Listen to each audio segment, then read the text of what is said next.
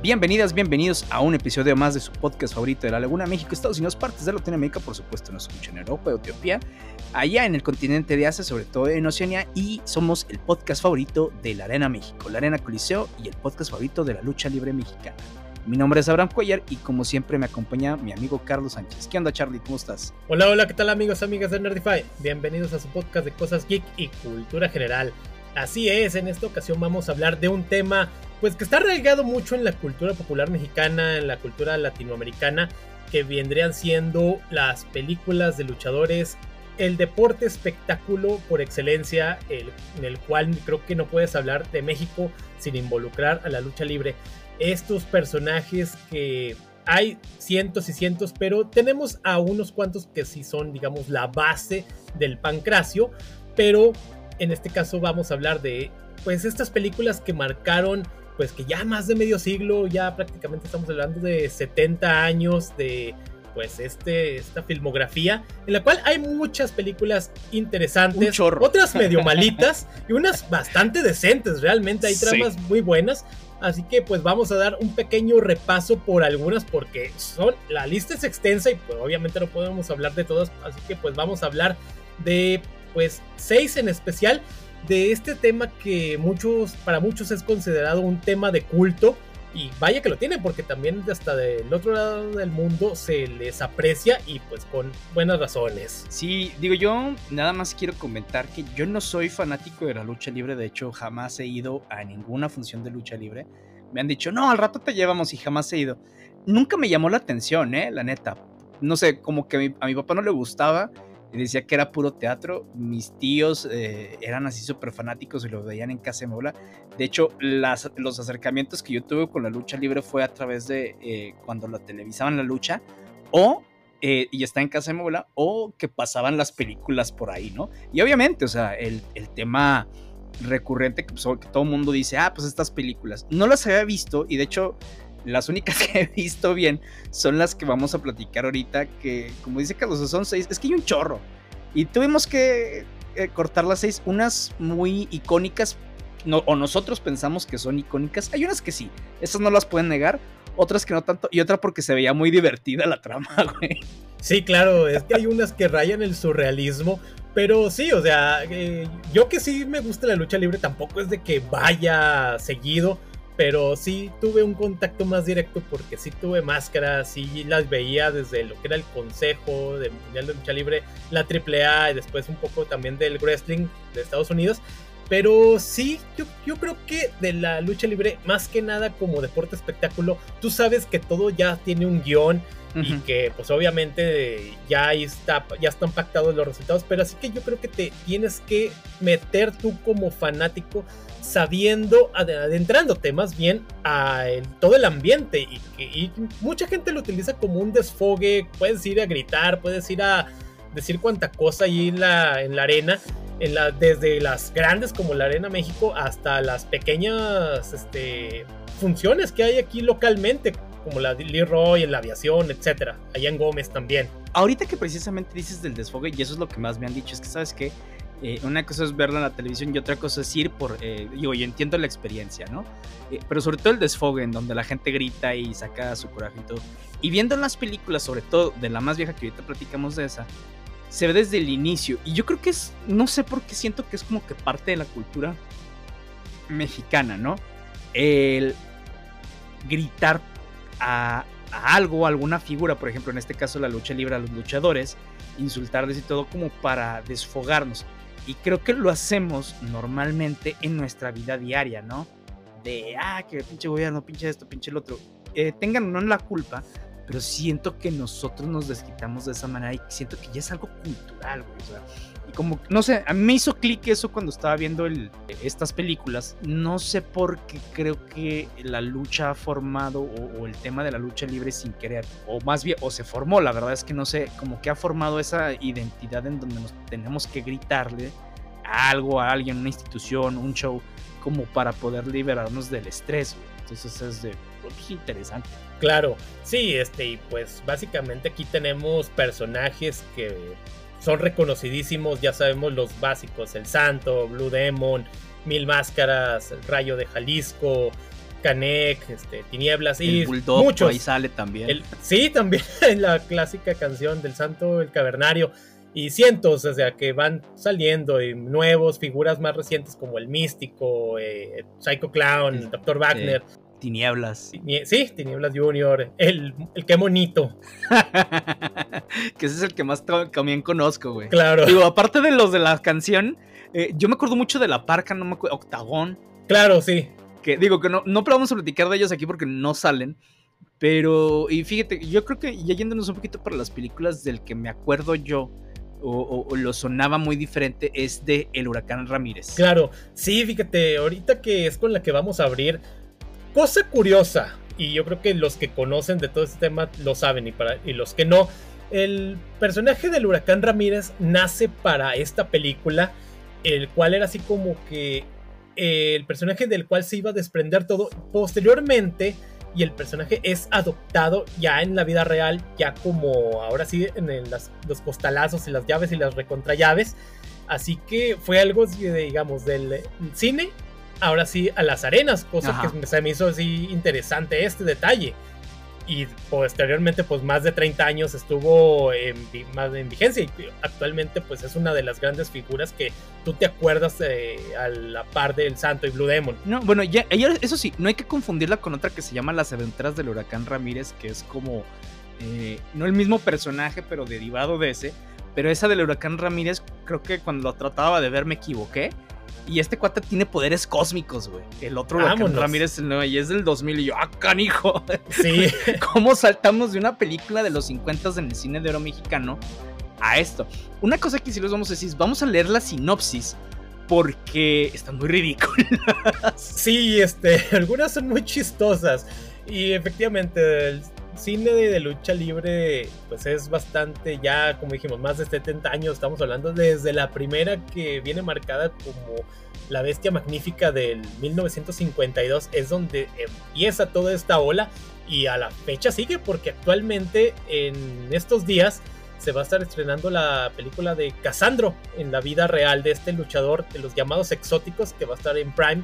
Así que pues todavía vemos que la lucha sigue teniendo bastante vigencia en el cine y pues la va a seguir teniendo. Eh, obviamente, este también una pequeña aclaración.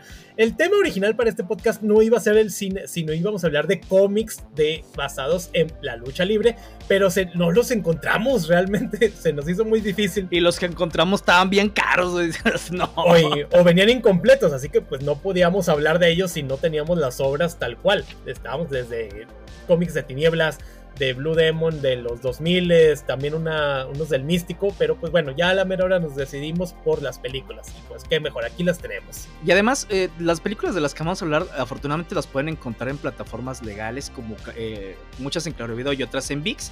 Entonces, ahí no habría ninguna bronca de ver las piratas en otras partes. Guiño, guiño. Claro, y también este, los sistemas de cable en los canales de cine mexicano y todavía las siguen dando. Y más que nada estas del santo que contra las momias, con los mon- monstruos, durante estas fechas que ya se acercan para octubre. Así que pues bueno, Y pues la primera es El Huracán Ramírez, que esta es de 1950. Esta la pueden eh, eh, encontrar en Claro Video. Y así va la sinopsis. Tonina Jackson es un luchador profesional y padre de familia. Su hijo, además de sus actividades, lucha y se convierte en un profesional, pero su rostro lo oculta bajo una máscara y se convierte en el luchador del momento, el Huracán Ramírez. La diferencia con esta a con las otras películas de luchadores es que esta trata sobre la vida en general del luchador. A mí se me hizo muy interesante eso, o sea, porque no es de el luchador luchando contra el crimen ni nada, sino cosas que van sucediéndole eh, alrededor de, de estar escondiendo su identidad. El- el- nuestro protagonista se llama Fernando. A mí me da risa porque ponen Fernando es un joven, no y está y dejó sus estudios y güey, no mames, ese güey tiene 30 años. sí, no yo se ve joven. Entonces, casi como que muy joven, no. Y está chido, o sea, te digo, eh, tiene su familia, trata de ayudar a su papá. eh, el papá, de hecho, tenía mucho tiempo en una mala racha el- eh, de perdiendo la lucha libre. Y el papá, de hecho, quiere que él o se convierta en abogado o sea este luchador. Pero el cuate le da por la cantada. Y eso es una de las cosas que vamos a ver recurrentemente en todas estas películas. Números musicales. De hecho, este inicia con número musical ¿por qué no? Pero no son números musicales rápidos, duran un chorro. Claro, sí, es que casi en todas vienen eh, orquestas y se echan todas las canciones, o sea, todas las secuencias de baile, de que vamos a un club nocturno y se, eh, canción y gente bailando, dices, ok, yo entiendo de que tal vez las tramas no eran tan extensas, pero no, pues, no tenían por qué rellenarlas con estos números musicales que dices, si abarcaban este casi cinco minutos algunos, dices, güey, tranquilos. Sí, y innecesarios, güey, la neta. Ya sé, o sea, y también este cosas que vamos a ver en estas películas es y algo que notamos fuera de micrófono, eh, que lo comentamos, es el sexismo que había en estas películas, que agarraban mucho a la mujer como el símbolo sexual de que está bailando así con poca ropa, ropa así este, muy sugestiva, o inclusive así las que son, digamos, las coprotagonistas, son tratadas así como de que sí, tu opinión no, no nos importa, o, o inclusive hay en, ahorita más adelante hay una también, una de las antagonistas, que todos los este, demás este, eh, villanos, así como que, oh, guapa. Se le quedan cortos, güey. Sí, así como que, ah, guapa y talentosa. Y comentarios por el estilo, de, elevan así la belleza, pero sí algunos que sí rayan de tranquilo, joven, tranquilo, señor. Sí, no, la nata sí, o sea, eso sí tienen que acordarse. Digo, no, no necesariamente quiere decir que está bueno otra vez, sino que son temas de, eh, más bien, son películas de la época y se refleja mucho el machismo que está en México desde hace años, ¿no? Eh, eh, pero la diferencia, por ejemplo, que te digo, con esta película, con las demás, aparte del tema de la historia, a mí sí se me hizo entretenida, como que me agarró en cierto tiempo. No soy muy fan de las películas viejas, eh, más porque estoy acostumbrado a ciertos, no, no diría cortes, pero a estilos más rápidos de película. Eso sí, los actores y las actrices son buenísimos, o sea, se nota que le ponen corazón a sus papeles. todos quienes actúan ahí, la, la chavita menor, que no me acuerdo cómo se llama, pero ella también se pone en su papel y es un personaje bastante entrañable, o sea, todos los actores le, le ponen corazón, güey, eso es lo que claro. me gustó de la película. Sí, exacto. Este, para esta película vamos a tener a tanto el actor que David Silva, que ese, este Fernando, Fernando Torres, y a, también al que va a ser la, en las secuencias de lucha y de acción, a Eduardo Bonada, quien va a adoptar al personaje del huracán ya en la vida real y ya posteriormente unos cuantos años ya va a ser este eh, otro quien va a tomar la batuta del ahora sí huracán Ramírez por durante muchos años más. Vendrían, ahora sí estamos hablando de que pues, la película, como bien lo mencionas, este, es muy buena porque te habla de una historia de origen y que vemos no se está enfrentando ahora sí que a seres sobrenaturales ni mucho menos, sino a problemas de la vida real, las deudas, las deudas que les cortan la luz, de que qué vamos a comer mañana. Y eso está muy padre, se me hizo genial en toda esta trama. Y efectivamente la niña te encariñas con ella porque es la que digamos que toma la batuta en la casa porque la mamá murió creo que un año antes según aquí en la, en la película y pues la niña toma el rol ahora sí de que de liderazgo, porque también el papá, que pues es medio socarrón, que no se cuida, no se cuida, la Tonina, Tonina Jackson que estamos hablando aquí en la película, que ya es un luchador veterano y que pues está teniendo de repente un segundo aire, aunque después vemos que hay ahí ciertos arreglos. Hay chanchullo. pero chanchullo del bueno. Del bueno. Del bueno, del, tratan de que sea del bueno, sí. Así que pues este en esta película que personalmente me gusta mucho y todo el cómo se va desenvolviendo y finalmente pues vamos a ver cómo nace una figura que se vuelve icónica para la cultura pop de México y obviamente pues para la lucha libre. Sí, mira, y aquí en la película también el, el tema, uno de los temas centrales es como que esa discordia entre padre e hijo en donde la Tonina quiere que este cuate nos, o siga sus pasos, se va como robado. Después descubre que en realidad él es un cantante y de hecho lo echa de la casa, no lo quiere, eh, no lo quiere ver, etc.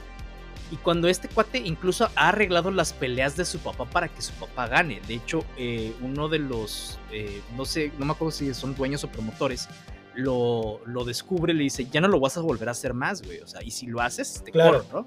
Entonces, y bueno, y aquí vemos a otros luchadores que empiezan a agarrarle un poco de rencor.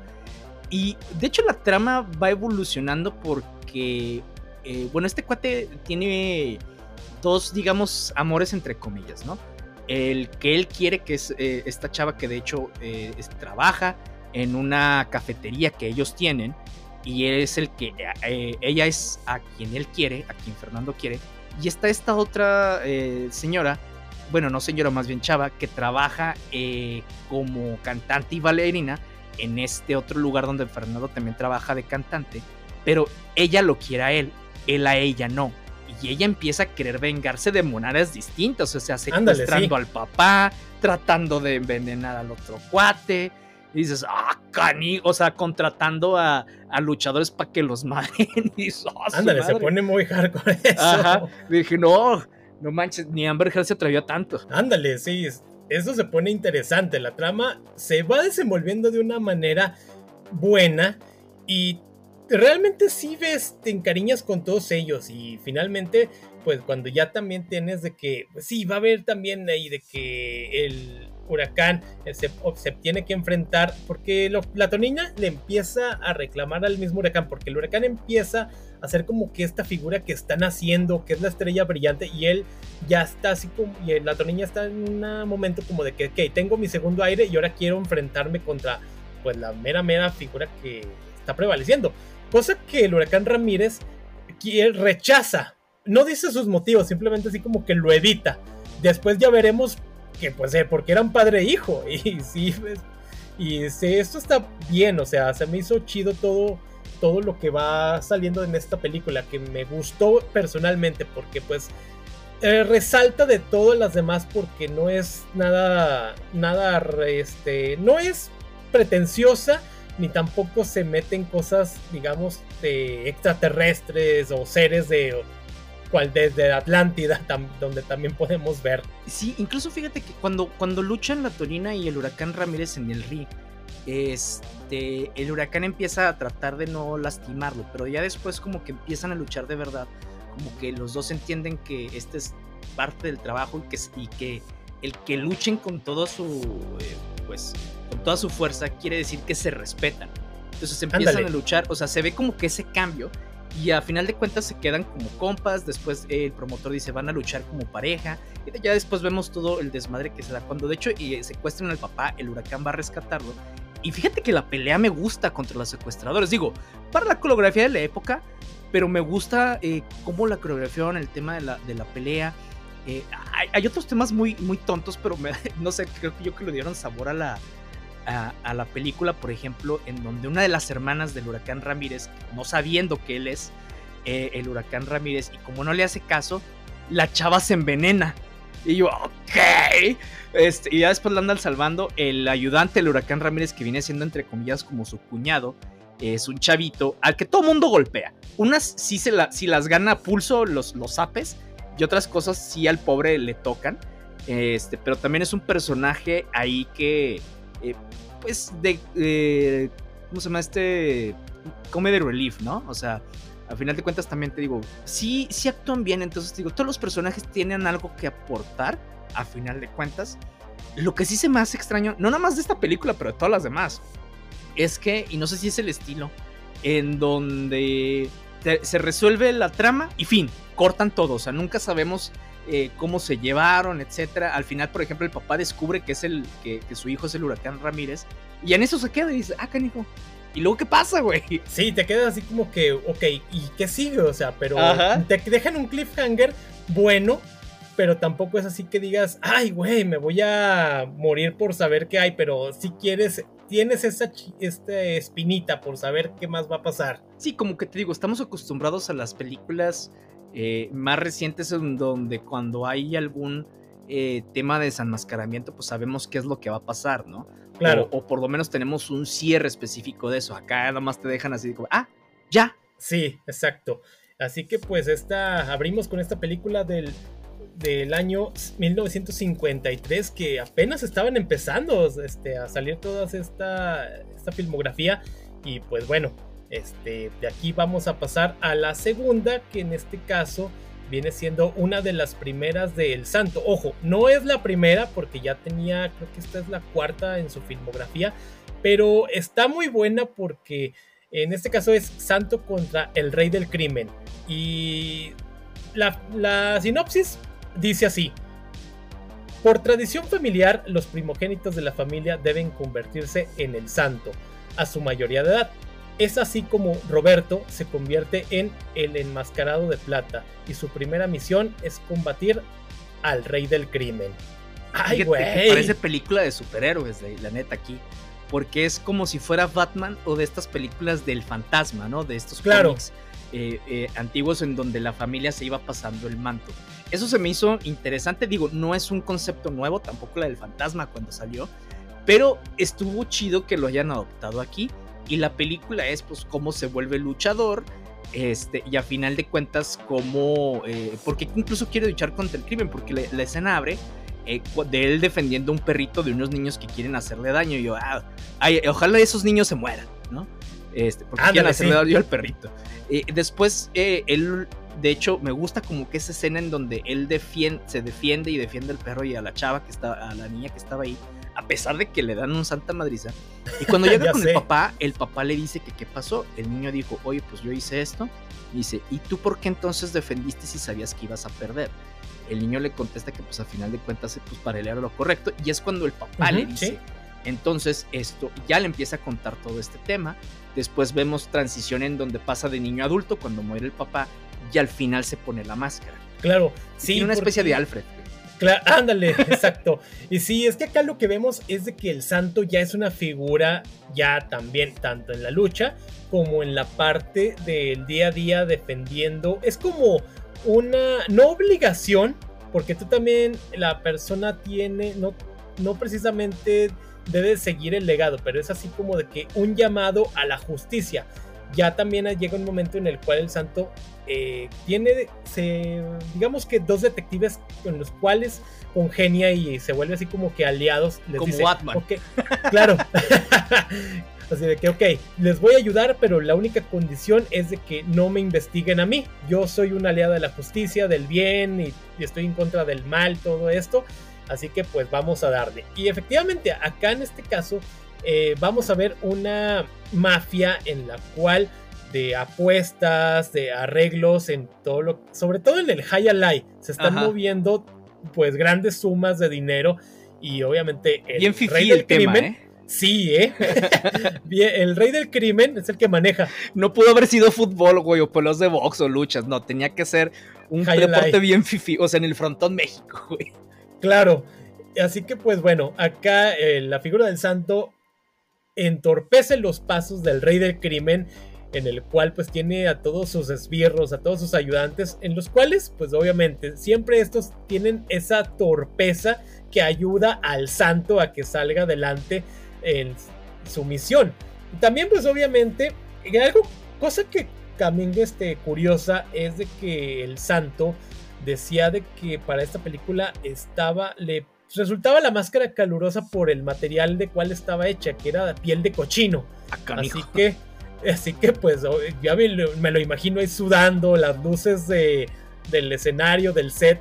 Yo creo que sí estaba. Pobre vato. de que el güey. Que digo, de hecho, vamos a ver más películas en donde no se quiten la máscara para, la máscara para nada. Ni para dormir. Sí, acá por ejemplo, por lo menos vemos escenas en donde se la quita o se la pone. Pero las otras no, o sea, es de que. ¡Ah, canijo! Sí, porque, porque acá también descubrimos la Santo Cueva, en la cual también hay gadgets, hay un chorro de cosas que le van a ayudar para. Tienen tipo James Bond, realmente. Cuando aparece de repente, ¡ah, perro! La batico, digo, la Santo Cueva, güey. O sea, y loco que dice, tu padre generó estos dispositivos de ¡ah, su madre! Todo un genio, el papá, güey. Dices, wow. Este, de hecho, hay una pelea que tiene el santo, este, que, me gusta mucho, te digo otra vez la coreografía. Siento que las peleas, mientras más va avanzando todo esto, van siendo más superfluas. Este, pero esta, estas peleas sí me gustan. De hecho, eh, aparte parece como, digo, o por lo menos la que yo vi, está dividido en varios capítulos, creo que como en cuatro. Y parece como uno de estos seriales que sacaban antes en el cine, en donde sacaban un capítulo y a la siguiente semana sacaban otro, pero era toda una película completa. Entonces, pues se ve mucho también como película de superhéroes de antes. Sí, exactamente. Y sí, esta película del 61, que también cabe resaltar que el Santo había hecho su debut en el cine con la del Santo contra el Cerebro del Mal. y El Santo contra los Hombres Infernales del 58. Así que, como mencionamos en un principio, no era de esta de la cual hablamos, no es la primera, pero sí de sus primeras apariciones. Y funciona como película de origen del mito del santo. Claro, ayuda bastante porque si algo que cabe resaltar también del personaje del santo, la persona que interpretaba al santo en un principio era una figura ruda, así que resaltaba de que era rudo pero se llamaba el santo. Así que pues lo que posteriormente ya estamos hablando de que se adopta al lado de los técnicos, digamos, de los buenos, y ahora sí ya crece todo lo que viene siendo su leyenda. Ya después de allí, que muchos dicen que el santo como luchador no era el más pulcro, pero le ayudaba todo el mito que se generó alrededor de él y por eso la gente le aplaudía, llenaba eh, las arenas para irlo a ver, para ahora sí que simplemente estar ahí presentes cuando eh, la ciudad donde se presentara, lo cual pues es bastante bien. Eh, así que, pues bueno, ahorita hablar de la lucha libre sin mencionar al santo, pues no, no se puede. No, es una figura que trasciende incluso las fronteras. O sea, hay una cosa de, esta, de esta y otras películas, no de todas, pero la musiquita que ponen para pelear y otras cosas. Yo no entiendo qué tenía México en los 60s con el maldito órgano, güey. Ándale, ya sé. Todo eso el órgano. Y un órgano chavísima. No sé, como que. Ya de hecho, cuando escuchaba el órgano, y todavía de grande, cuando escucho ese órgano eh, típico de las películas mexicanas, me da cosita, güey. O sea, es como, ah, no sé, como que no me gustan. Claro. Pero sí, y luego, una de las cosas que también me da risa aquí es eh, obviamente el mito del santo, en el sentido de no solamente el santo es el mejor luchador, sino el mejor jugador de frontón que hasta ganó una competencia, güey. O sea, no solamente eso, sino que el cuate derrota al rey del crimen pelotazos. ah, sí, eso está muy bueno. Desde que mira qué buena técnica. Sí, ya sé, porque también lo que te dicen en un principio cuando va a ponerse, ahora sí, de que tú puedas decidir, si te pones la máscara, ya como que no hay marcha atrás, vas a tener que dejar tu vida personal para dedicarte a ser el santo, así como de que, ok. Así que les funcionaba esto realmente para crear todo este mito. Y efectivamente, Rodolfo Guzmán, que era su identidad en la vida real, eh, pues creció bastante. También lo mencionamos en su el año pasado también para el especial de, los del libro vaquero y todos los que van saliendo, eh, cómo también llegaba a tener problemas en cuanto a la imagen por los derechos. Pero sí, o sea, cosa que me pareció muy, muy este, divertida eso de que cómo vence a la mafia a base de pelotazos. es que me da risa. También la otra de que, ah, sí, esto no es sospechoso. Un jugador de frontón con máscara. Con máscara. Es de, güey, no O sea, muchas películas. Aquí empieza como que la parte ridícula. Digo, en general eh, puedes pensar que es ridículo todo, pero tiene como que su base, entre comillas, realista, y como si fuera película de superhéroes, hasta un punto, ¿no? Te dices, bueno, aquí ya se están pasando. En la última que vamos a hablar ahí sí ya les valió cualquier tema de lógica. Claro. Sí, este, sí, o sea, esta película sirve, digamos que como un thriller policíaco, lo cual todavía agarra toques buenos y que no pasan en el absurdo. O sea, está muy bien, o sea, sí me gusta y que ayuda a crecer todo a la figura de el santo y que pues es una de este, estos luchadores que nunca fueron desenmascarados y posteriormente su legado lo lleva el hijo del santo. Eh, que también después sale el nieto del santo, pero bueno, ahí hay cuestiones en cuanto a los derechos y que no, no eres realmente Axel, el, llamado nieto del santo, pero creo que ahí hay problemas en, de que no, no, no eres realmente un sucesor y todo eso, pero bueno, esos ya son otros, otros rollos. Así que pues bueno, santo contra el rey del crimen. Si usted tiene problemas contra la mafia local, llámele al santo. Sí, esta película está en Claro Video. Y la otra se llama Blue Demon y los cerebros infernales. Esto está muy buena. Eh, sí, esta como curiosidad, eh, hace muchos años la compré a 20 pesos el DVD. Ahí en un lote dije, me la llevo porque me sobran 20 pesos. Así que pues bueno, aquí va la pequeña sinopsis.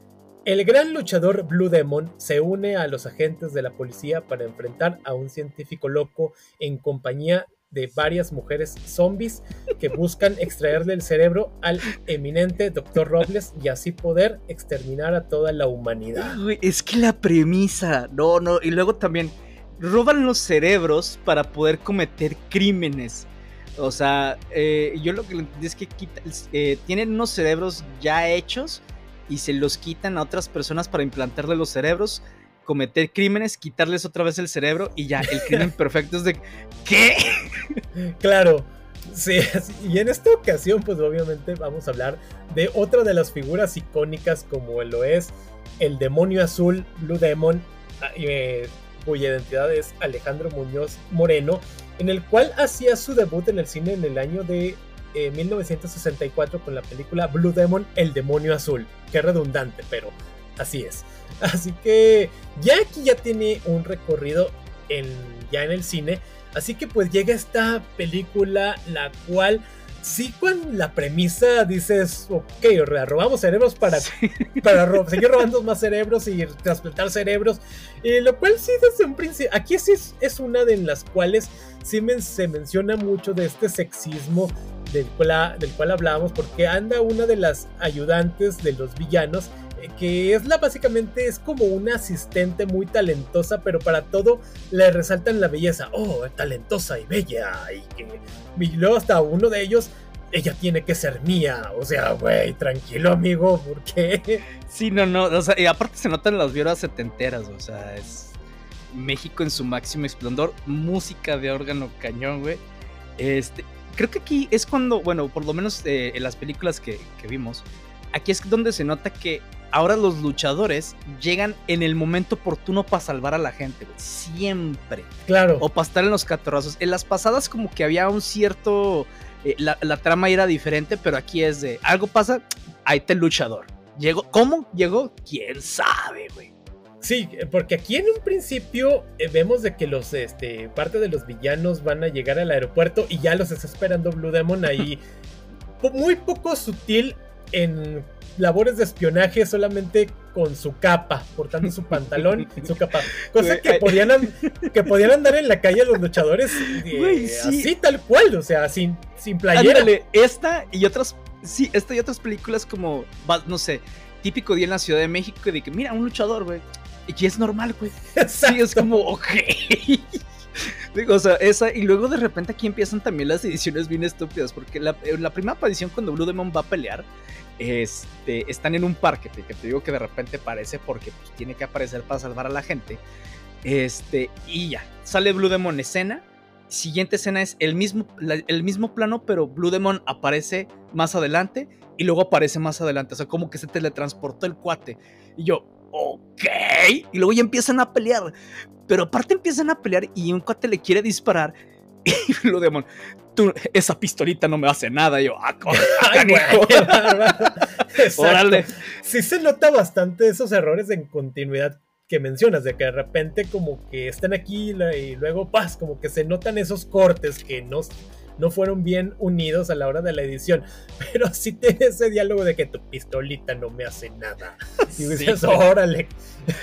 no sé por qué lo escuché con voz de rocoso de, a mí no me hace nada con tu pistolita. sí, película dirigida por Chano Urueta, el cual ahorita se nos pasó de quiénes son los directores de las otras, este, pero se van repitiendo algunos de ellos. Eh, bueno, también este por Federico Curiel, es uno de los recurrentes.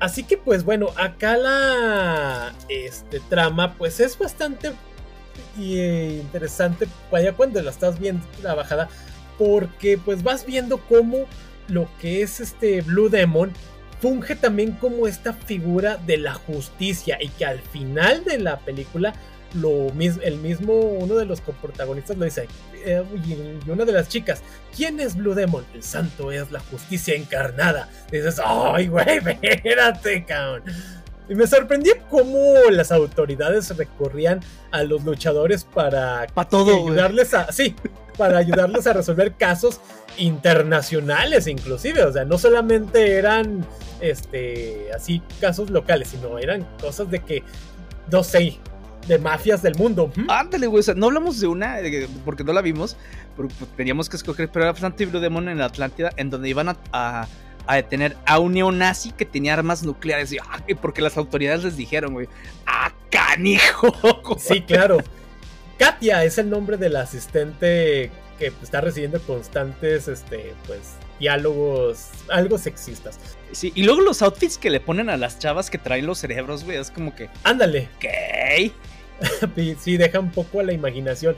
Pero eso sí, de aquí en esta película vamos a ver este, gadgets, gadgets espías, planes maléficos a todo lo que da, porque también en los efectos a la hora cuando están en el laboratorio se ven así como de que un rayo y cómo sube la electricidad y esas secuencias cuando están encendiendo, no sé, las máquinas y todos los esbirros del doctor está ahí alrededor, dice del doctor Saunders y el doctor Kadar, así se llama. Oye, y fíjate, o sea, yo entiendo que hay otras películas, por ejemplo, pues ya estaba La Guerra de las Galaxias y lo que quieras, güey. Bueno, creo que en esta todavía no. Pero que había películas a final de cuentas que se veían con mejores efectos especiales, no lo dudo. Pero para hacer una película mexicana en estos tiempos, güey, o sea, le echaron ganas. Sí, exacto. Y también este, eh, porque digamos que también las películas estas de lucha libre no tenían los presupuestos tan elevados, claro. que también tenían que adaptarse a lo que tenían y también haciendo, eh, casteando a también a otros luchadores para roles menores, porque aquí en esta de los cerebros eh, estás hablando de, de, participa Alejandro Cruz, conocido como Black Shadow, también lo que es el murciélago Velázquez, Eduardo Bonada, entre otros más que también salen, pero estos, estos serían como que los que resaltan. El murciélago Velázquez es de los conocidos, también Black Shadow, que en su momento, si mal no me equivoco, él perdió la máscara con el santo en el cual había gente que creo que le iba más a Black Shadow que al mismo Santo.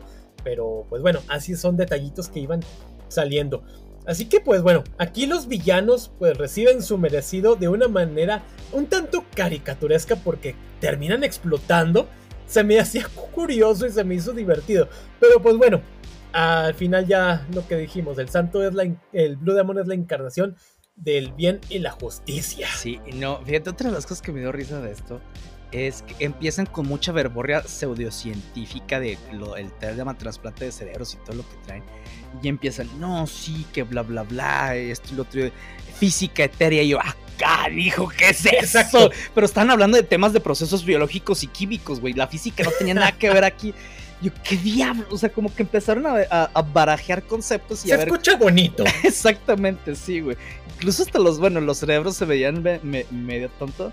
Y bueno, y la típica, ¿no? Las escenas de baile que no brindan contexto y pues no sé, están, güey. Sí, ya sé, inclusive también este, y uno de los detectives que están, que terminan yendo a un club nocturno y llegan, la, esta chica Katia lo quiere seducir y la otra, la enamorada de este otro doctor, también así como que hágame caso a mí, yo soy la, la buena, yo le hago, yo para todo, pero así como que no, no, tú no me gustas, pero ya pues, al final terminan así como que unidos. Pero sí, o sea, recursos recurrentes de todas esas películas. aquí las escenas de baile no faltaron. Y que por qué se las echaban todas. Pero pues bueno, ya no diremos de esto más. Así que pues bueno, eh, buena la trama tómenla ya como empieza esa parte absurdona, pero está todavía entre lo aceptable. Sí, pero aquí, aquí en la siguiente ya empezamos, ya, ya tiramos la casa por la ventana. Y de aquí ya no hay regreso, güey. Ya, ya no, efectivamente, ya se toma la vía libre. Sí, es... es uno de los títulos más importantes y reconocidos, y creo que es de los más importantes porque vamos a ver de los primeros crossovers, aunque digamos que fuentes dicen que es la primera, dicen que tal vez es la segunda, en la cual Santo y Blue Demon por fin comparten pantalla, la cual es Santo y Blue Demon contra los monstruos. Sí, ahora, esta película pues tiene los monstruos que eh, conocemos como la momia, Frankenstein, Drácula, este, la, la esposa de Drácula, trae al hombre lobo. La mujer vampiro. Ajá, sí, nada más que el cíclope. El eso se me hizo interesante porque fue muy diferente a los monstruos que conocemos del cine de Universal, que por cierto tenemos un capítulo de monstruos clásicos. Este, pero por ejemplo, a Drácula le dicen el vampiro, que pues, está bueno, ¿no? Temas de derechos.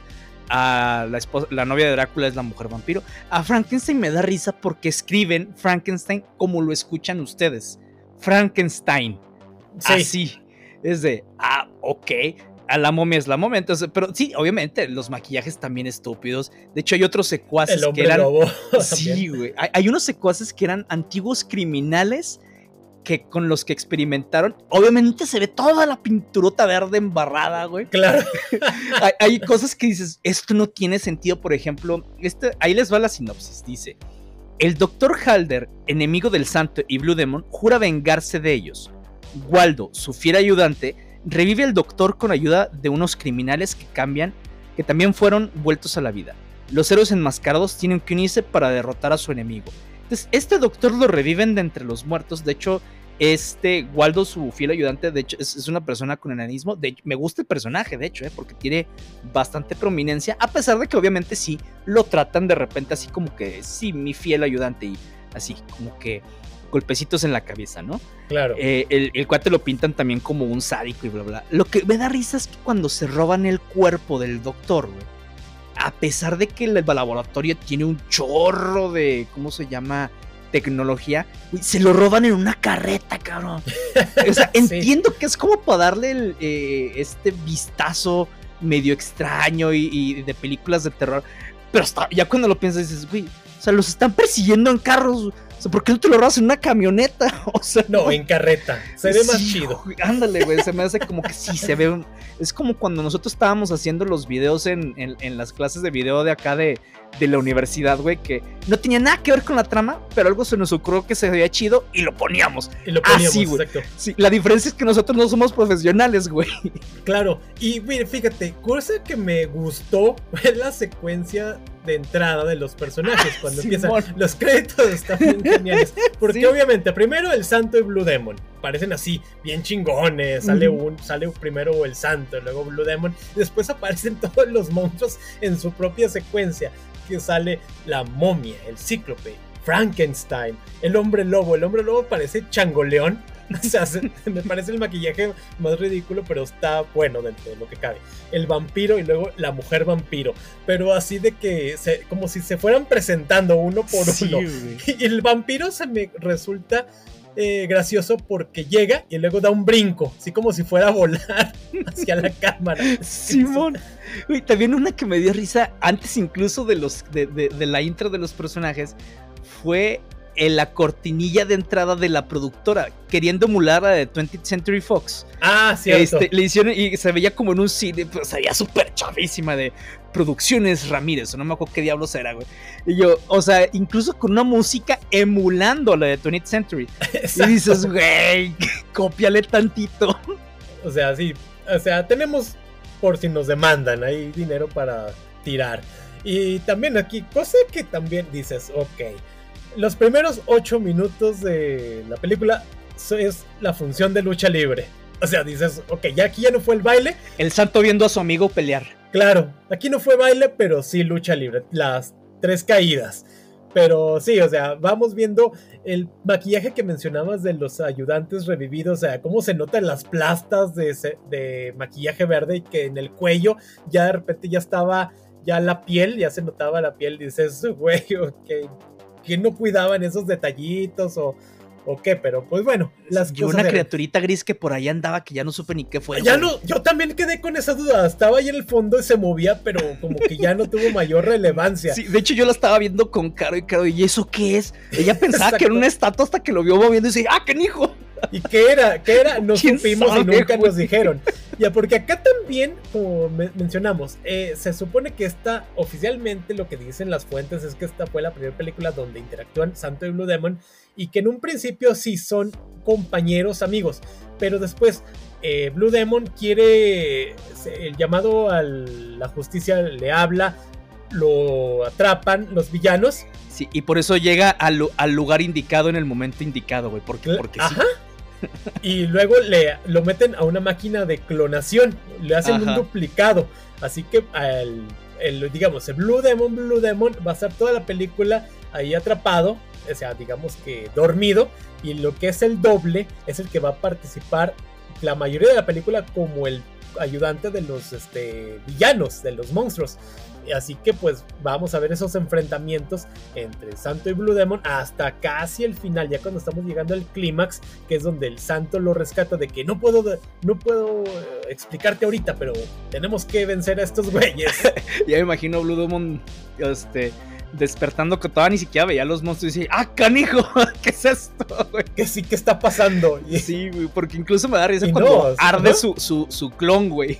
Ándale. O sea, estos son los 60 y ya tenían clones, ¿eh? Están cañones. Sí, se ve, pero se ve bien chistoso cómo hacen el duplicado. De repente nomás aparece en la otra máquina, así tal cual. O sea, no cómo se formó todo, pero está. incluso cómo hacen a los monstruos, güey, que de repente no hay nada. O sea, hay cada vez y de repente, ¡pum! Monstruos. ¡Ah, canijo! Aparecen. Y, se, y se ve luego, luego que, que no caben ni siquiera en las. ¿Cómo se llama? En estas capsulitas, güey una de las cosas, igual con todas las, otras películas, es no se quitan la máscara. Entonces, el santo tiene novia porque, pues sí, ¿verdad? Es una, su novia güera aparte. Digo, aquí no tampoco éramos racistas, ¿verdad? Aparte de sexistas. Claro. Este, está con su novia. Incluso cuando están dormidos o cuando se están besuqueando, no se quita la máscara, güey. Sí, para nada. Eh, sí, que cuando conoce al clon, este, llegan a un lugar, digamos, ahí como que apartado de la carretera, así de que vamos a darnos unos besillos. Y es donde aparece ya el, duplicado de Blue Demon. Pero así se besan así con la máscara, ni siquiera nada. Ya, amiga, ¿sí sabes quién es realmente el que está debajo de la, de la capucha o nomás porque es el santo? Ya imagino cuando llegan a la cama, no te quites la máscara. Claro, ya sé. Es más, no sé, yo creo que ponte también tú una máscara. Ponte la de Blue Demon. Ay, güey, eso sí ya estaría más. Mira, pues, no, no, no me lo dudo, eh. Pero sí, o sea, ya al final cuando empiezan a vencer a los monstruos, los últimos creo que son los vampiros que llegan con las estacas y se las clavan así tal cual, tanto el vampiro y a las mujeres vampiro que hay como dos. Que raptaron. Sí, así que ahí se ve como, toma, tomen viles engendros, mueran.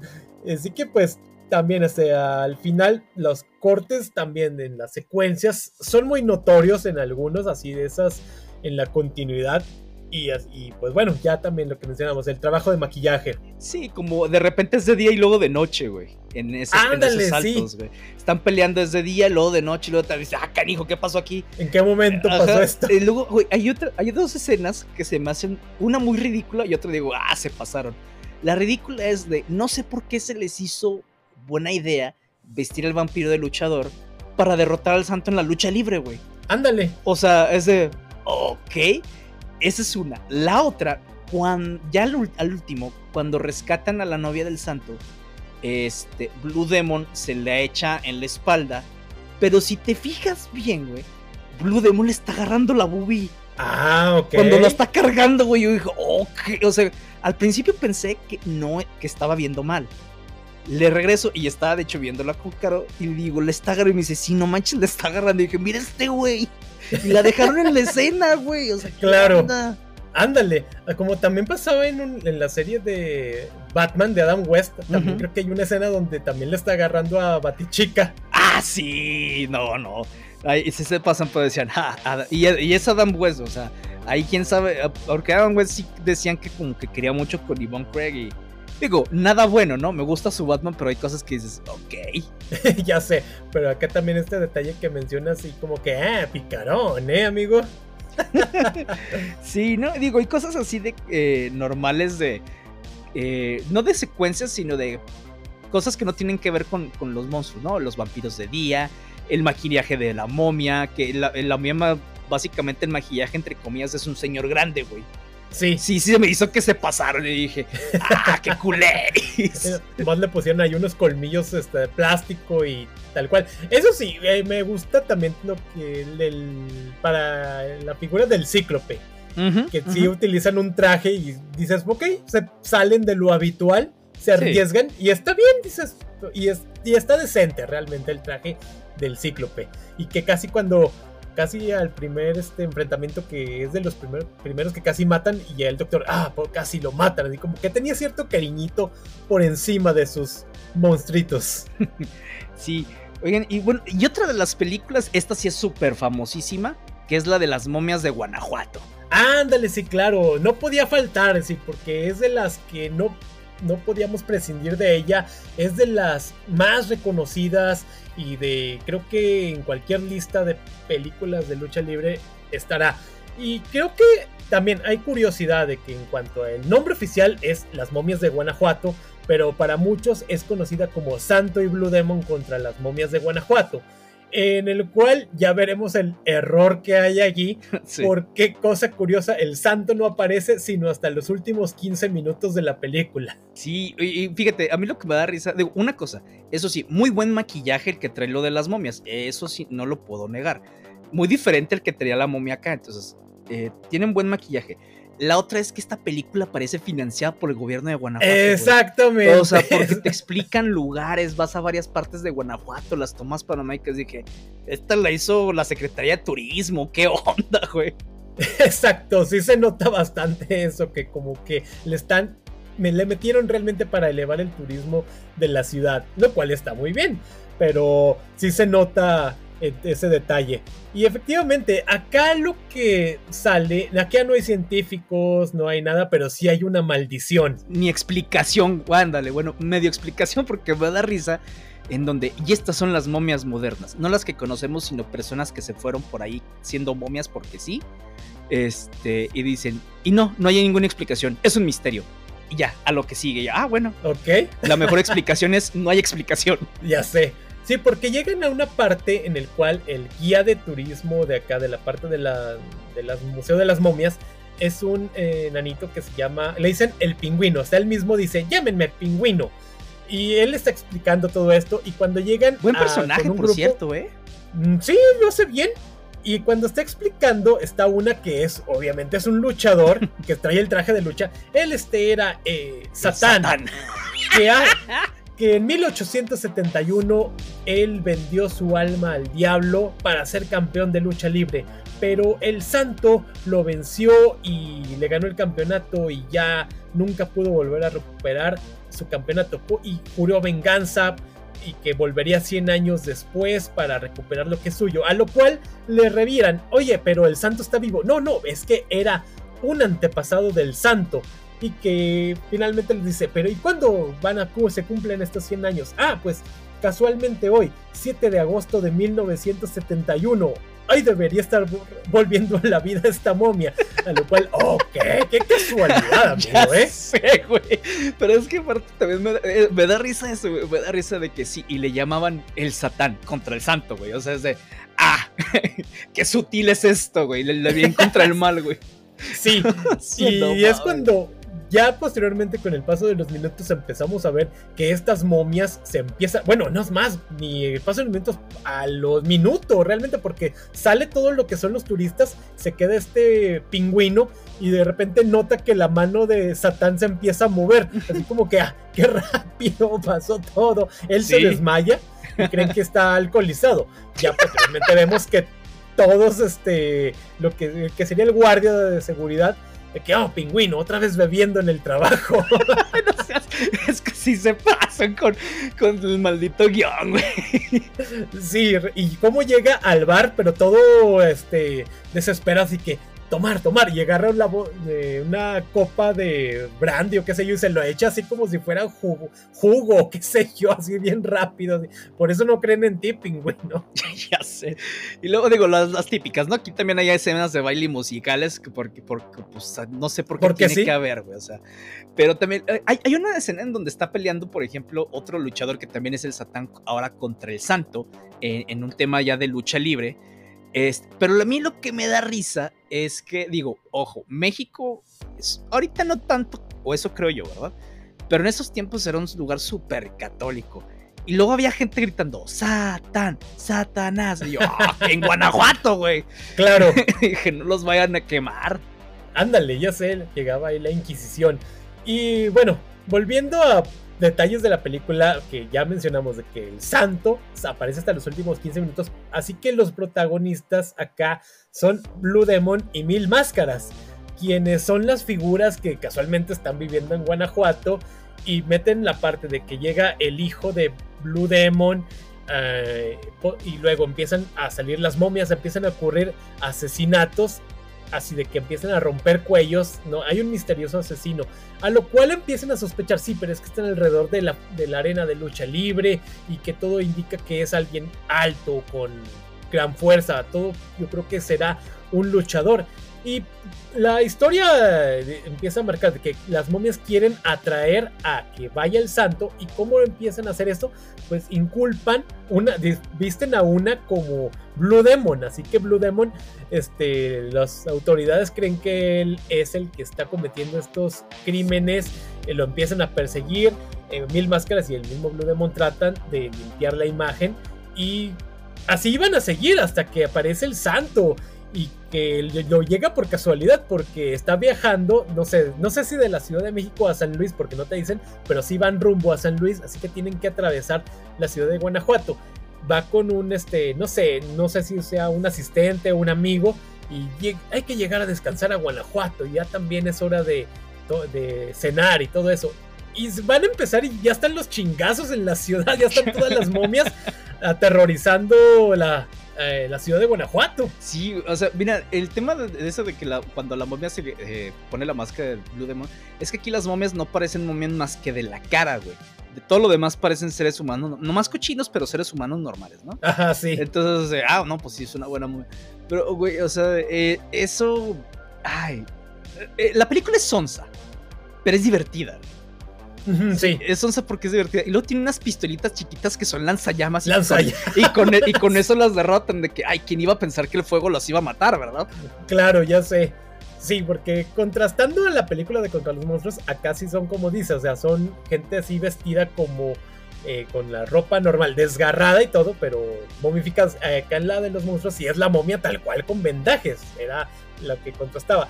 Y efectivamente, o sea, la ciudad está aterrorizada, ya llega Blue, llega, bueno, Blue Demon limpia su imagen, el santo, eh, que llega ayudando y creo que ya también ni siquiera tuvo una interacción tal cual con el Satán, o sea, nada más así, queman y ya, vámonos, cada quien este, comer Finalmente, los tres luchadores con sus acompañantes, cada uno se va en su auto deportivo eh, por la carretera, invadiendo este, carriles, güey.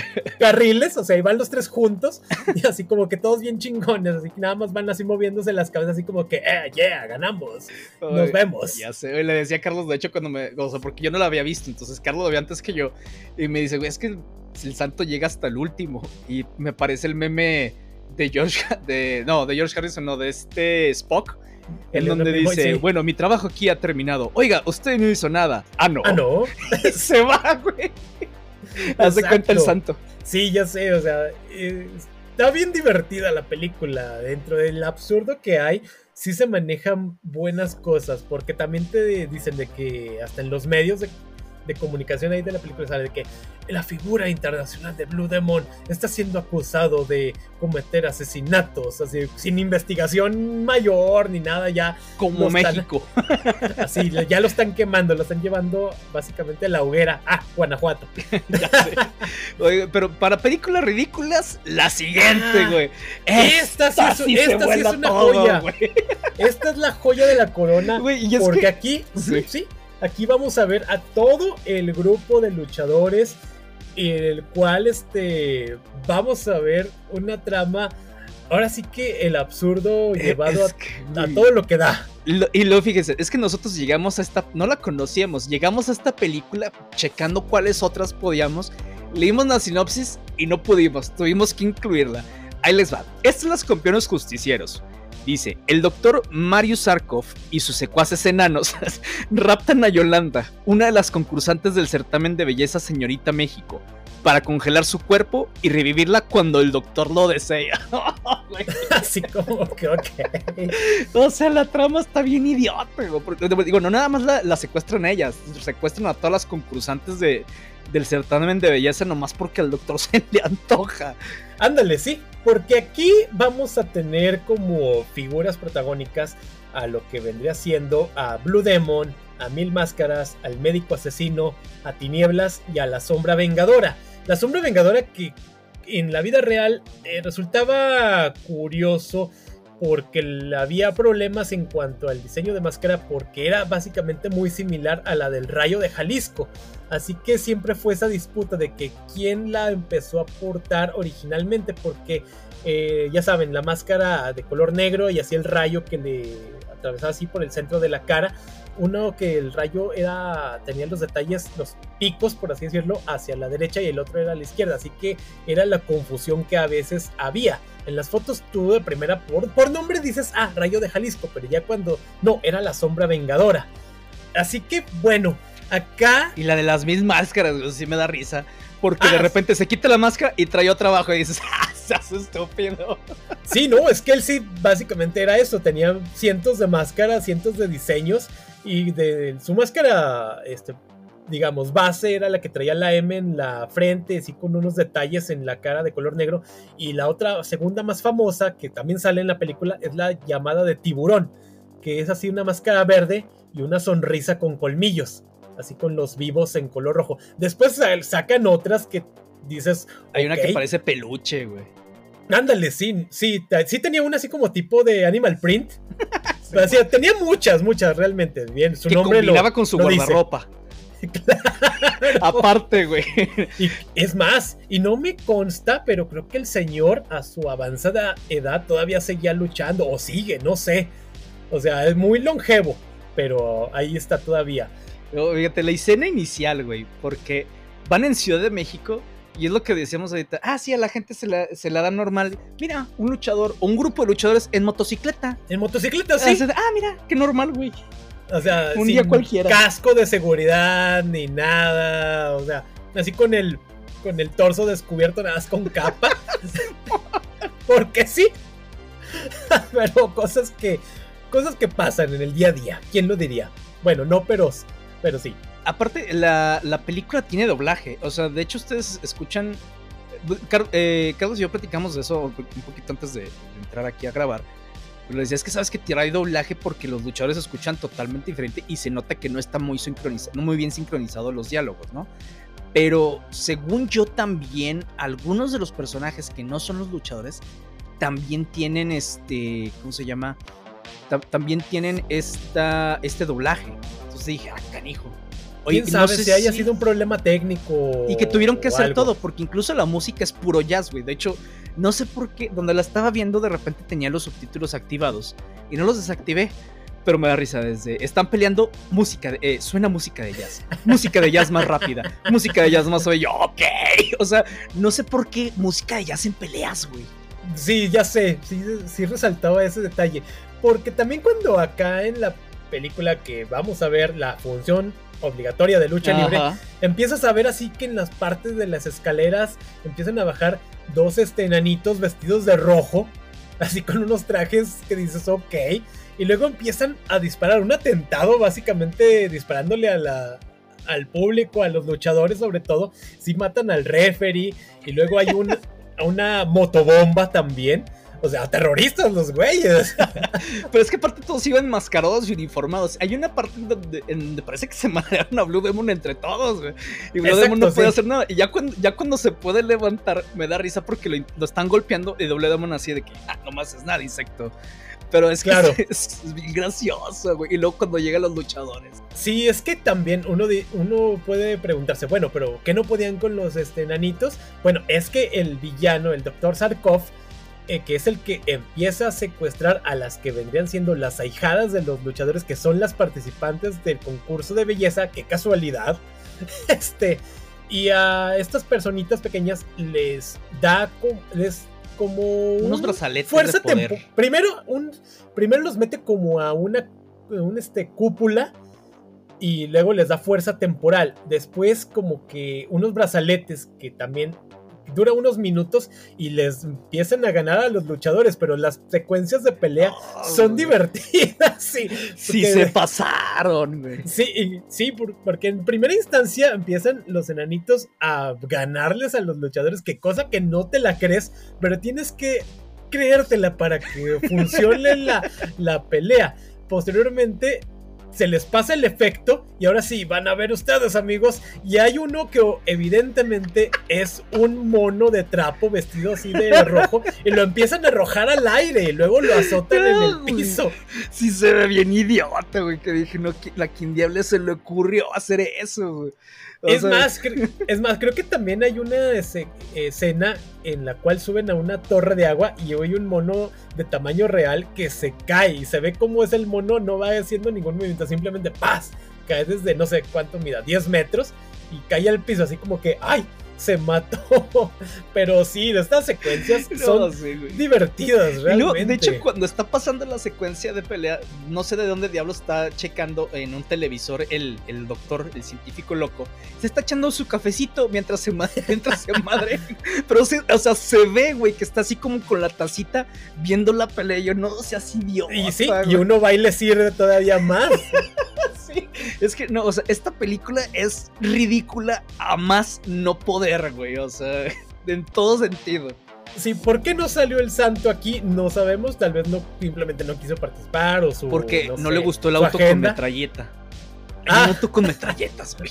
ah, sí, sí, es cierto. Sale así se baja la placa y ahí están este de, donde dispara. Qué casualidad siempre apuntaba al donde a donde era. Sí.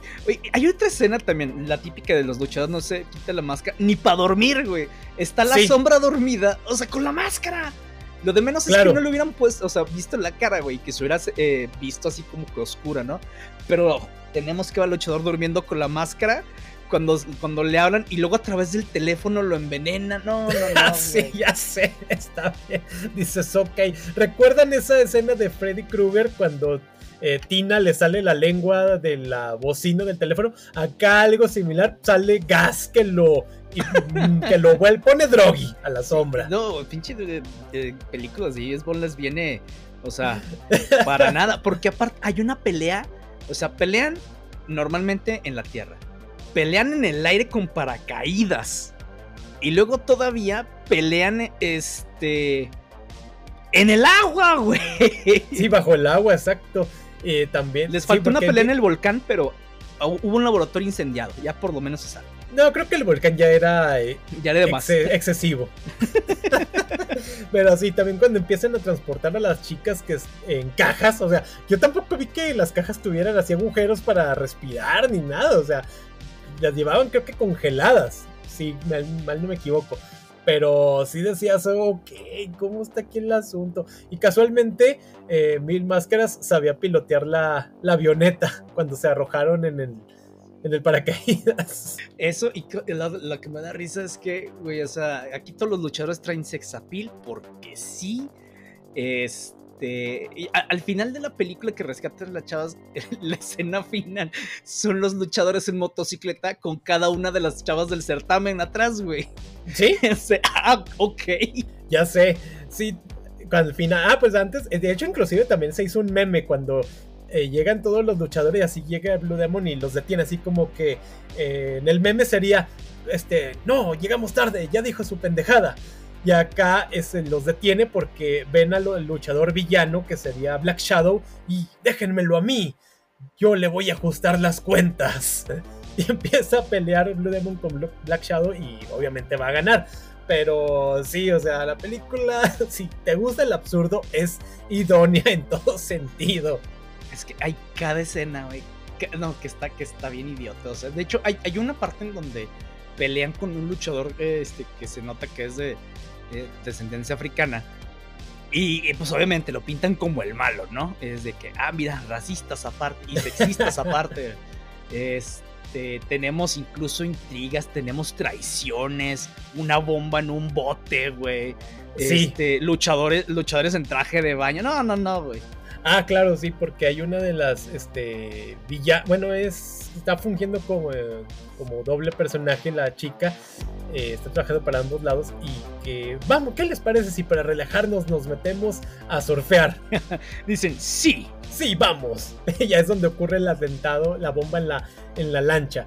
Pero sí, o sea, la película, sí, o sea, está buena para entretenerte, te vas a reír y sí, o sea, si quieres ver al grupo, entre comillas, de Avengers, de luchadores, aquí están.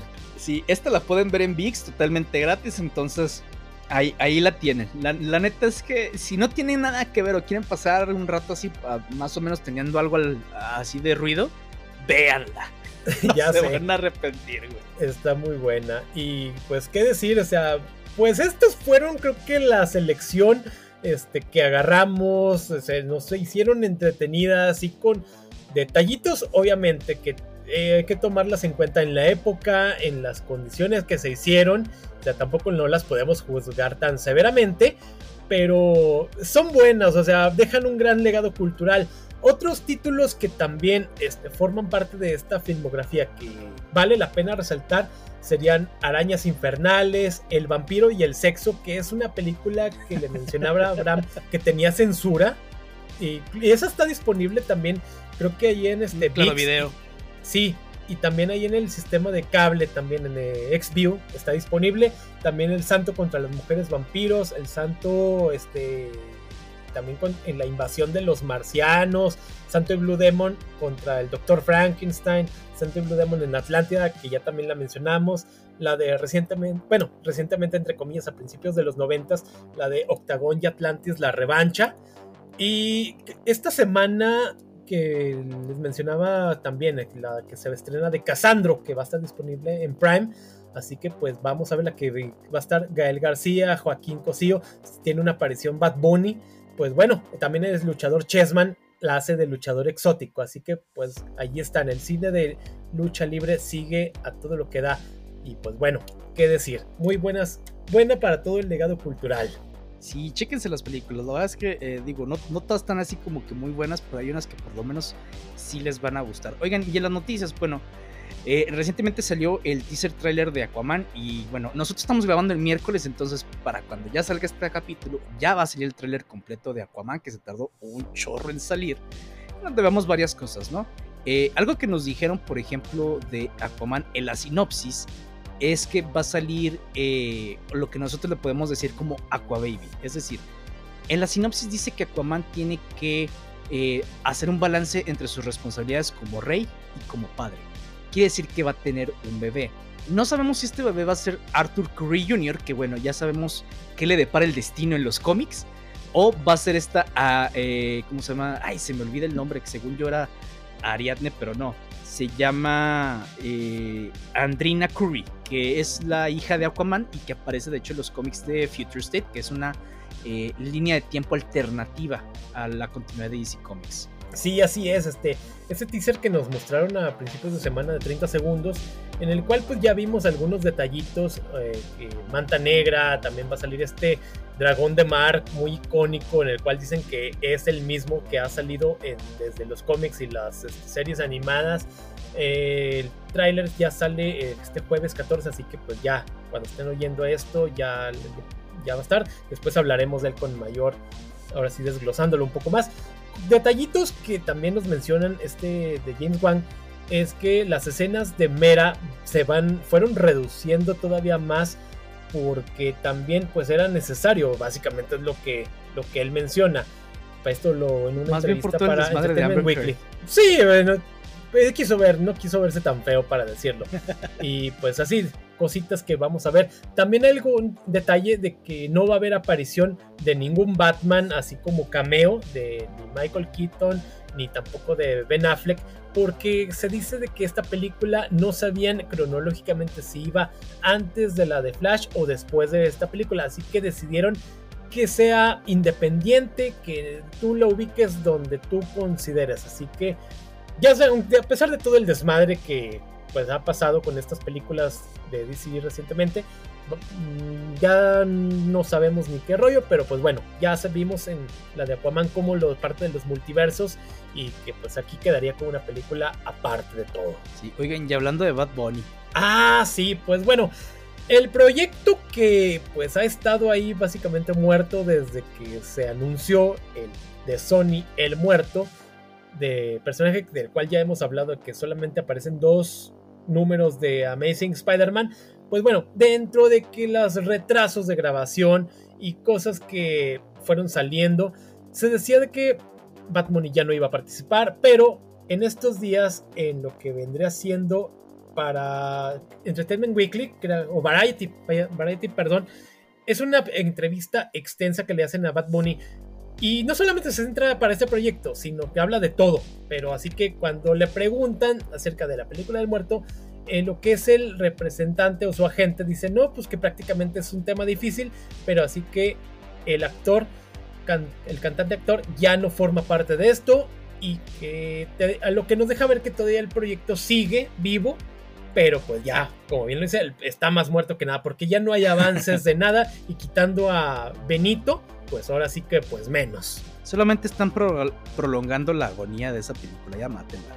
Sí, o sea, ya que más, ya que va a aportar, yo creo que sí, ya es un proyecto que ya deben de cancelar porque no les va a dejar ni ganancia ni nada. Yo creo que no hay gente que se vea pues interesada por irla a ver. Así que pues bueno, ya Variety lo dijo. Adiós a Bad Bunny en la película de El Muerto.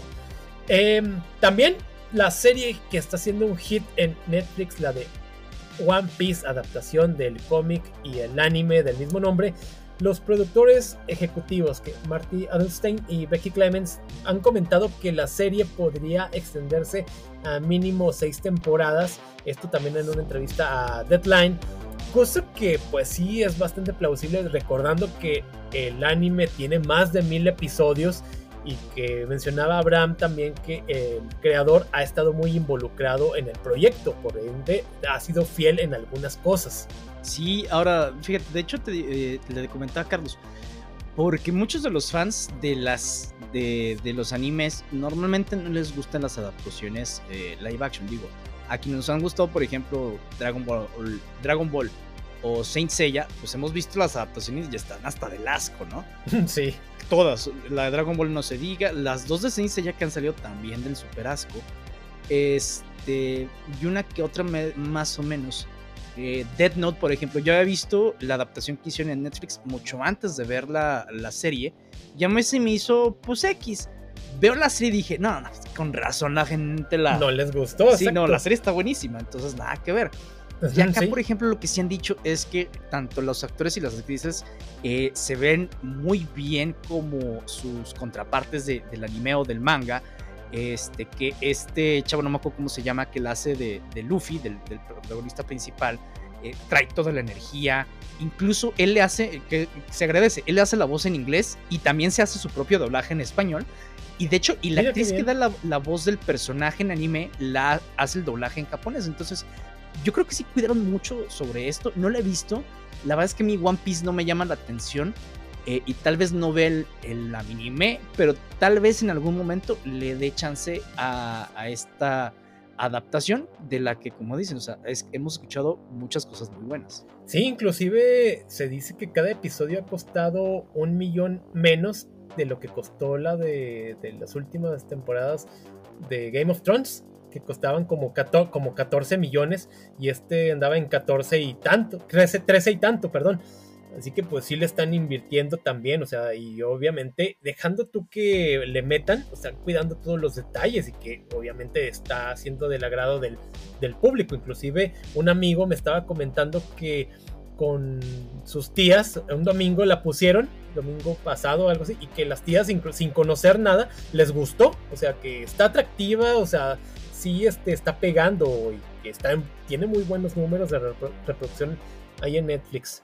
Y sí, bueno, ahorita que mencionas rápido de la de Senseiya, creo que nada más recaudó 7 millones de dólares de los 70 que costó. O sea, desastre de, desastre de taquilla. Se lo merecía. No la he visto. Tal vez en algún momento de la vida la vea. Pero no, no en formas oficiales, digamos. ya sé. Este, también este, para el 2024 Deadline hace días confirmó que el reboot de, bueno, de, del Cuervo, del cual se ha hablado mucho durante años y años, inclusive se decía que Jason Momoa iba a ser el nuevo Eric Raven, pero que después ya no, así que pues bueno, Bill Skarsgård, recordarlo por su personaje de Pennywise en la reciente adaptación de eso, pues va, y él ya va a ser, va a ser el nuevo Eric Raven, eh, sale para este 2024. Fecha todavía no hay nada. nosotros asumimos que saldría para el último trimestre del año, lo cual se nos hace lo más lógico tomando en cuenta, este, no sé cuánto lleven de grabación ni mucho menos, pero sí por, creo que coincide más, inclusive creo que el cómic del cuervo sale para un octubre. no sé cuándo sale el cómic, pero lo que sí es que, digo, el contexto del cómic es el, a finales de octubre. Entonces, digo, pues, sí, tendría bastante, ¿cómo se llama? Bastante sentido el que sería más o menos por esas fechas. Este, otro proyecto que, bueno, ya está a punto de salir y de hecho ya sacaron algunas imágenes, es, el es la adaptación de Scott Pilgrim eh, que va a salir en Netflix en este noviembre.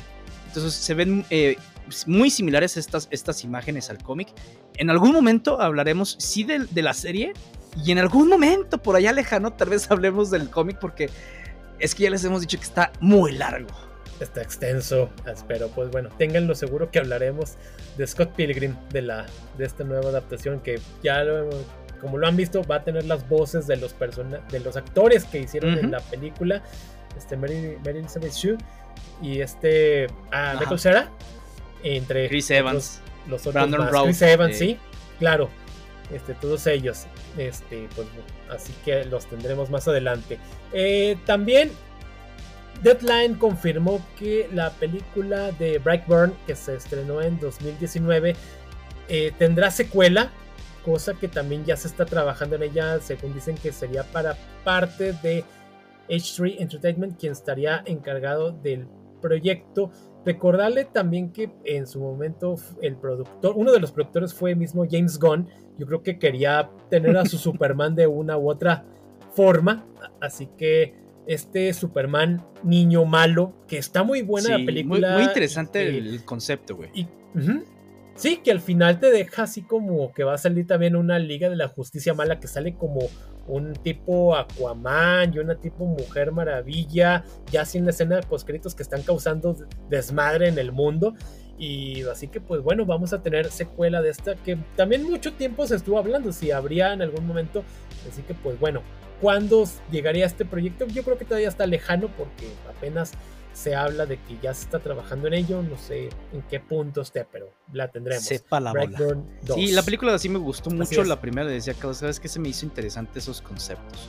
Este, ya veremos qué, qué pasa. Y bueno, en noticias de cómics, de hecho, esta semana sale el primer número del tercer volumen de la serie de Batman y Robin. Esta va a ser escrita por Joshua Williamson él escribió Dark Crisis, está escribiendo de hecho Superman ahora en las de nuevos de Dawn of DC.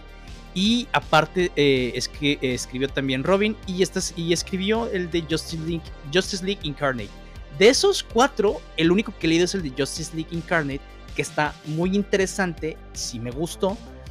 Eh, también está Simon DeMayo, él ha dibujado DC vs. Vampires y Batman Black and White, y Steve Wans, que ha dibujado un cómic que se llama Stay Dead Book. Entonces, en esta serie donde va a estar obviamente Bruce Wayne y Damian Wayne, eh, ya los hemos visto anteriormente, sobre todo en el volumen 2 que escribió este Peter J. Thomas, eh, eh, interactuar. Pero ahora vamos a tener un Damian Wayne adolescente al que Bruce quiere mandar a la, preparatoria para que tenga más conexión con el mundo real. Tenemos un Damian, un Damian Wayne y un Bruce Wayne sin lana de hecho, están viviendo en el barrio. De, Carlos, de hecho, el, en el capítulo pasado nos platica cómo está todo este tema, incluso que donde Selene y Kyle se lleva casi toda la batifamilia de su parte, y el único que se queda con Bruce es este Damian. Entonces, ahí no solamente hay una relación de padre e hijo, sino una relación entre compinches y se, eh, se vuelve interesante. De hecho, al rato yo eh, sí quiero empezar a leer otra vez este cómic. Ya tengo rato que no sigo muchos pero este sí lo quiero leer porque a mí es una de las relaciones que más me han gustado. Me gustó mucho cómo lo hacía Grant Morrison. Me gustó todavía más cómo lo hizo Pister Jerry Tomasi. De ahí creo que han dejado esta relación muy baja, muy X. Eh, hay, hay autores que no saben escribir muy bien a Damian Wayne. Vemos cómo lo hace Joshua Williamson. Sí, así que pues veremos esto cómo se va desarrollando, que es pinta interesante este desarrollo de padre e hijo. Y ya casi para terminar, así como extra, eh, Craig Massin showrunner de The Last of Us y Chernobyl, comentó que tuvo conversaciones con Disney para un reboot de película de Piratas del Caribe, en el cual él mencionaría que Johnny Depp estaría totalmente descartado que reaparezca como Jack Sparrow y sí que pues bueno, pronto tendríamos de nueva cuenta, pronto no sé, en un par de años tal vez, estos piratas de nueva. Fíjate que a mí no, yo no soy fan de las películas de, Piratas del Caribe, nunca lo he sido. La primera más o menos, la segunda fue al cine con un amigo, si Juan si nos estás escuchando, este, te aprecio mucho, pero esa película, híjole, cómo batallé para quedarme en el cine. Este, no sé, no me gustó. Y las otras, ni se diga, menos las vi, ¿no? Sé, sé cosas así en general. Eh, no sé, eh, me gusta mucho el soundtrack, eso sí, gran Hans Zimmer, buenísimo. Eh, me llama la atención qué es lo que vayan a hacer si es un tema un poquito más oscuro, porque si un universo de piratas sí me hace interesante. Yo espero que no necesariamente hagan como que un solo reboot nada más con el personaje de Jack Sparrow, sino que tengan otros personajes alrededor y que no necesariamente tengamos que ver lo que ya hemos visto, sino que veamos otro universo alrededor de todo esto, ¿no? Que se me hace, eso sí se me hace interesante. Sí, algo que refresque, que no sea la típica historia que otra vez, este, de nuevo sacándola a relucir, así que pues bueno. Eh, sería todo por hoy. Este ya no hay más notas por el día de hoy. Oigan, bueno, pues eso ha sido todo de nuestra parte. Esperemos que les haya gustado el episodio. Pueden checar las películas tanto en su sistema de cable preferido, en Claro Video o en VIX. Eh, no se olviden que sacamos episodio nuevo todos los viernes, que nos pueden seguir en nuestras redes sociales en Facebook, Instagram, Threads, TikTok y recuerden, los héroes pueden morir, pero las leyendas son eternas.